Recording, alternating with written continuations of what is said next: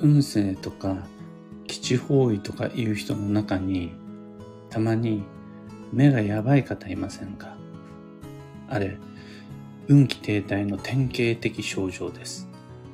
おはようございます。超寝坊しました。有限会社西企画西俊久です。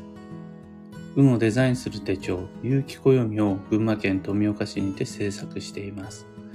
このラジオでは毎朝10分の暦レッスンをお届けいたします。今朝は、自分から怪しい雰囲気が漂うのは停滞の暗示というテーマでお話を。運を良くしようと一生懸命頑張るほど細かい吉凶が神経質に気になり始めてなんか言動がどんどんどんどんエッジが効いてきちゃってそうするとなんとなく怪しい神経質な雰囲気っていうのが醸し出てきてしまうことが多々あります。自分がそういう風になったり、そういう人を見たりするっていうこと、経験ありませんでしょうか？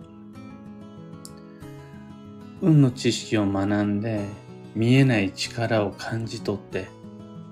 人生とよりナチュラルに真摯に向き合っていたはずが、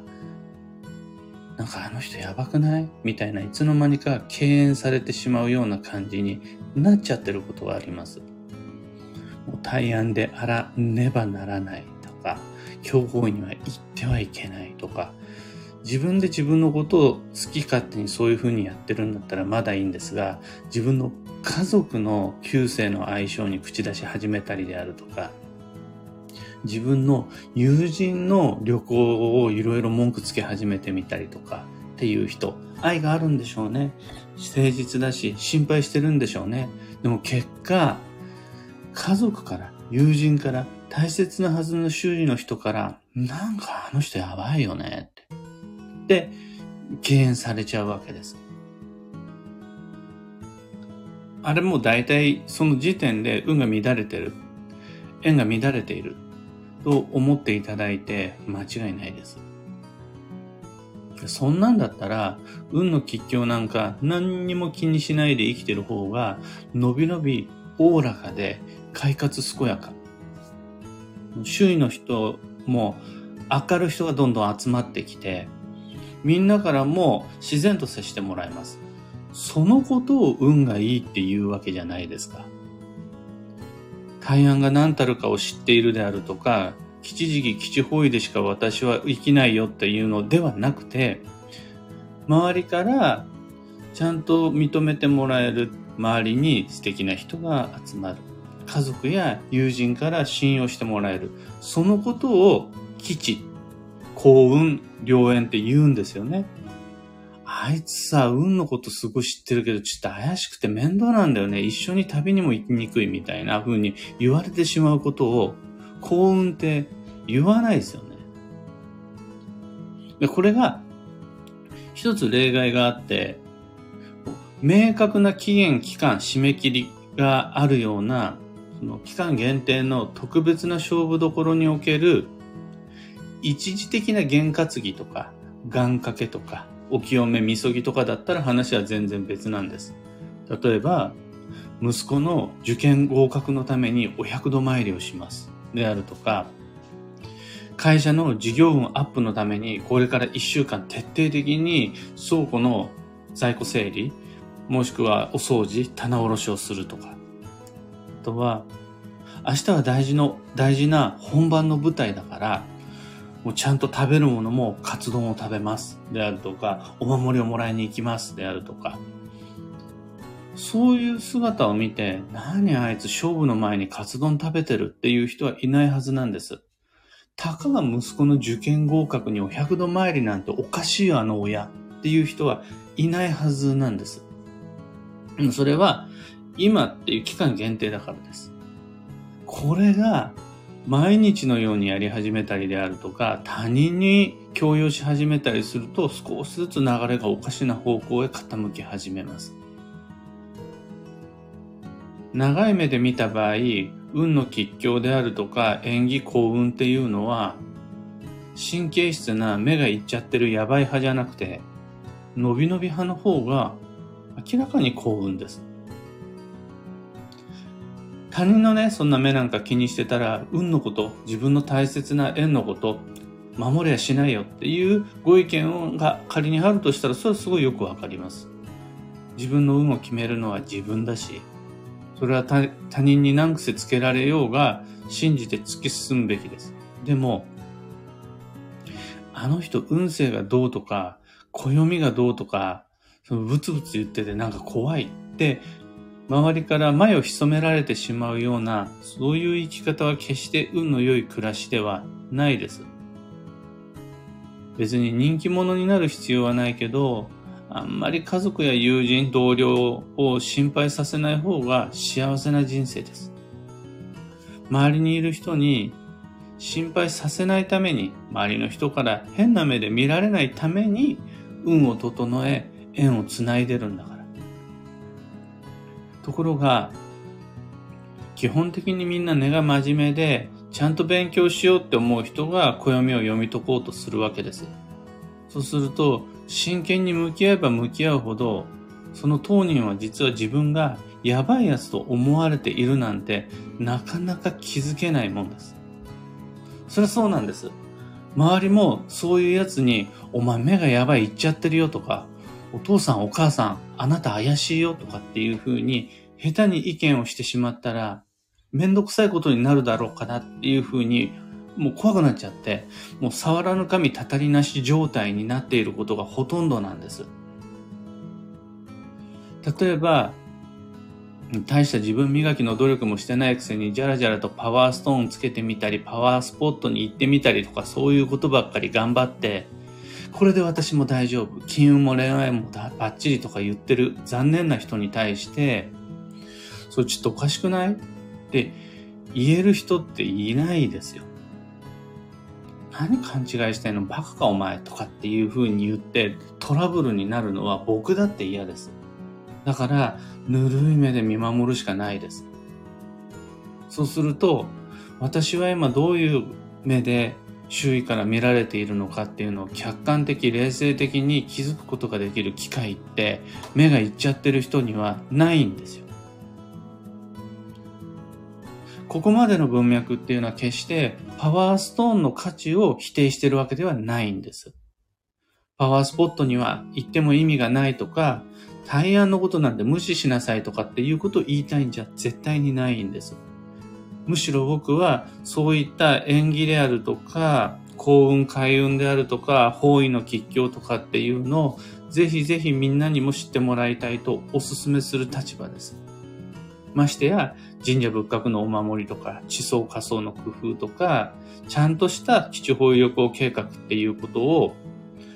その、否定する、馬鹿にする、軽んじるつもりは全くそんな意図はないです。ただ、それらが過剰とか神経質とか盲信っていうことになると、運は崩れていきます。というか、運が崩れた状態で手を出すから、どんどんどんどん過剰神経質盲信になってきてしまいます。そうすると、当人から何ともこう言い合わせ、言い表すことのできない独特なピリピリした、変なこう、変な気持ち悪い雰囲気っていうのが滲み出てくるんです。問題なのが、まあ、いい人なんですよ。家族思いのいい両親だったり、友人のことを愛する、すごい良い人なんです。良い人なんだけど、変な雰囲気っていうのが滲み出てくるんです。で、あ、ちょっとやばいかもって敬遠されてしまうって嫌じゃありません。いい人なのに敬遠せざるを得ない家族。いい人なのに、あっていう風になっちゃう友人。もう、嫌ですよ、そんな。性格の悪い嫌な奴を嫌うのはそれは当然です。でも、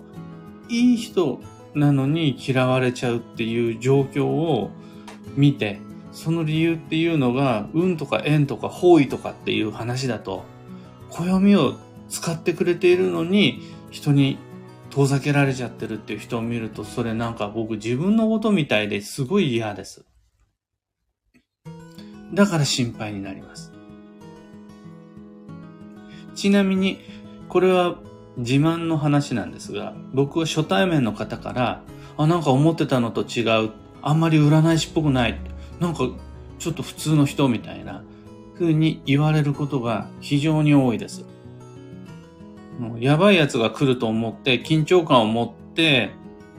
鑑定や講座の場に来てくださった方から、あ、なんか思ってたのと違うっていう風に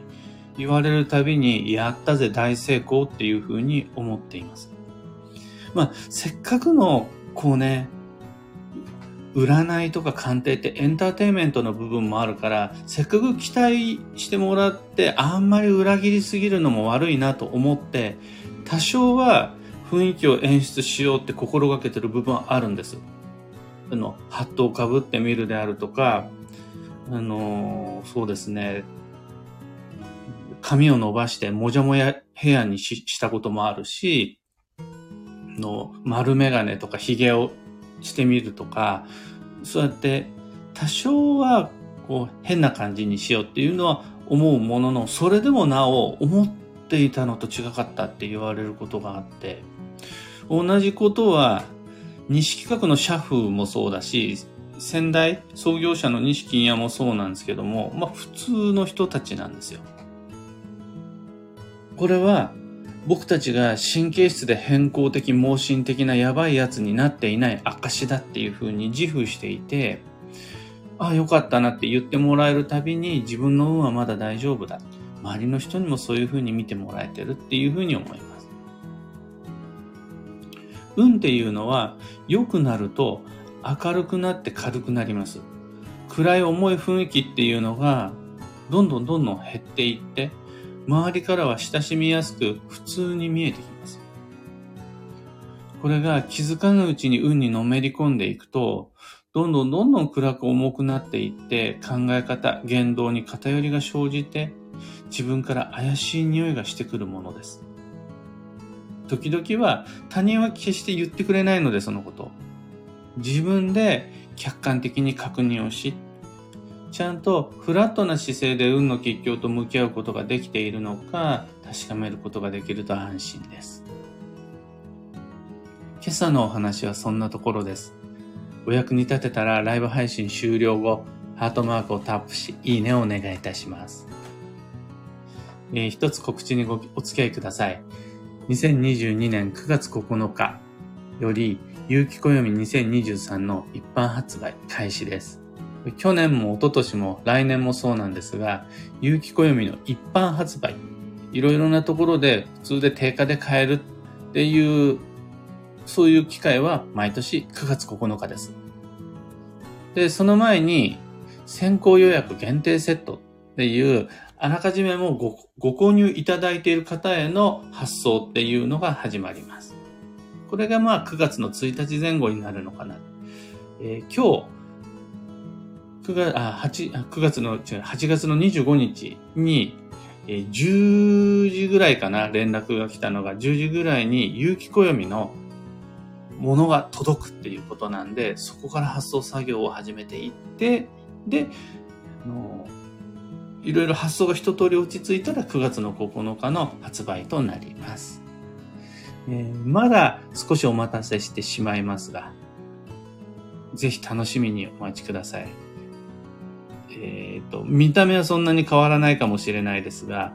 全然異なるコンセプトで新しい一歩を踏み出したっていう感覚がすごいあるので、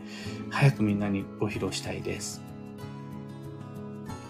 さて本日、2022年8月の25日、木曜日は、超繁忙の8月の19日目。超繁忙の日々残り14日間です。毎日を充実させてまいりましょう。運が動くときは、並列進行同時多発で、バタバタするのが2022年の運勢です。だからもしもバタバタしてきた時っていうのは、はいはいはい、これが例の運が動いてるやってやつね、と思って投げ出さずに対処していきましょう。それは決して悪運ではないです。今日のキーワードは改善、悪いところを改める。これはですね、悪くないところは無理に改めなくても大丈夫っていう意味合いです。幸運のレシピはおかき。これは米の変化系。お餅やおはぎも OK です。その他、旬のフルーツ、旬の魚介、旬の野菜なども暦でチェックして、迷った時の目安にしていきましょう。ところで、聞く暦では、ツイッターにてご意見、ご質問募集中です。知りたい占いの知識や今回の配信へのご感想など、ハッシュタグ、聞く暦をつけてのツイートをお待ちしています。それでは、今日もできることをできるだけ、西企画西俊久でした。いってらっしゃい。ゆうさん、マイクさん、おはようございます。かよさん、たかさん、おはようございます。すっかり今日は寝坊をしてしまいました。目覚ましをかけておいたつもりがならずに気づいたら7時半を過ぎていました。えー、かなかさん、おはようございます。ゆきこさん、なかさん、シャンティさん、おはようございます。ヒップホップさん、ミカさん、キーボードさん、おはようございます。ズーちゃんさん、おはようございます。北さん、重く暗い空気で何かをお勧めされる雰囲気、怪しい宗教を彷彿とさせます。自分が信じるものは自分で大事にしていたら何の問題もないのになぁと感じます。宗教イコール悪いものとは思わないのですがっていうことをおっしゃる通りで、これは何も、の、運の話だけじゃなくて、宗教もそうだし、アイドルもそうだし、何でもそうですよね。あの例えば新型肺炎に対する考え方であるとかワクチンがどうのこうのとか政治がどうのこうのも全部含めて本当に運が乱れ崩れてくるとなんかこうね何とも言えない雰囲気っていうのが出てきてそれが良いことをしようと思うほどに悪い方に振られていく。運を良いっていうふうに思うんだったら運は悪い方に。健康にっていうふうに思ったら不健康の方に実は逆の方に触れていくのは僕の言葉で言うならば、まあ、運が乱れている。運が崩れているなっていうあらゆる分野に関してそういうふうに思います。マミーさんおはようございます。ライブでのごご聴取ありがとうございます。自分を客観的に見ること大事ですよねと思いますこれが気軽に話しかけてもらえる雰囲気のことであるなら全く問題ないんですが、例えば経営者の方って従業員からお前の経営なってねえなっていうふうに言われることほんと少ないじゃないですか。の運とかもそうなんですよ。怪しい雰囲気になってきた時にあなた怪しいよって言ってくれる人少なくなっちゃうんです。なぜなら怪しいから。怪しい人はみんなあんまり話しかけようって思わなくなっちゃうから、もうこうなってくると、経営者は自分の経営を常に客観視するしか、軌道修正の方法なくなっちゃうし、運を良くしようと思ったら、自分で自分の運を客観視できないと、実は気づかない間に偏ってしまっていくっていうことがもうこれ宿命みたいなものなんです。だから僕は、あの僕がなるべくそういう雰囲気にならないようにするし、人からそう、なんだ普通の人じゃんっていう風に言ってもらえるたびに、結構ほっとします。ああ、まだ言ってもらってるっていうことは自分も大丈夫。これいよいよ言われなくなったらっての手の施しようもないって周りに思われ始めちゃったら、経営も運もやばいんだなっていうふうに思っています。バンドさんおはようございます。玉木さんおはようございます。え、8時を過ぎての配信となってしまいました。今日は超寝坊しまして大変ご心配をおかけしました。というわけで、本日もマイペースに運をデザインして参りましょう。僕も行って参ります。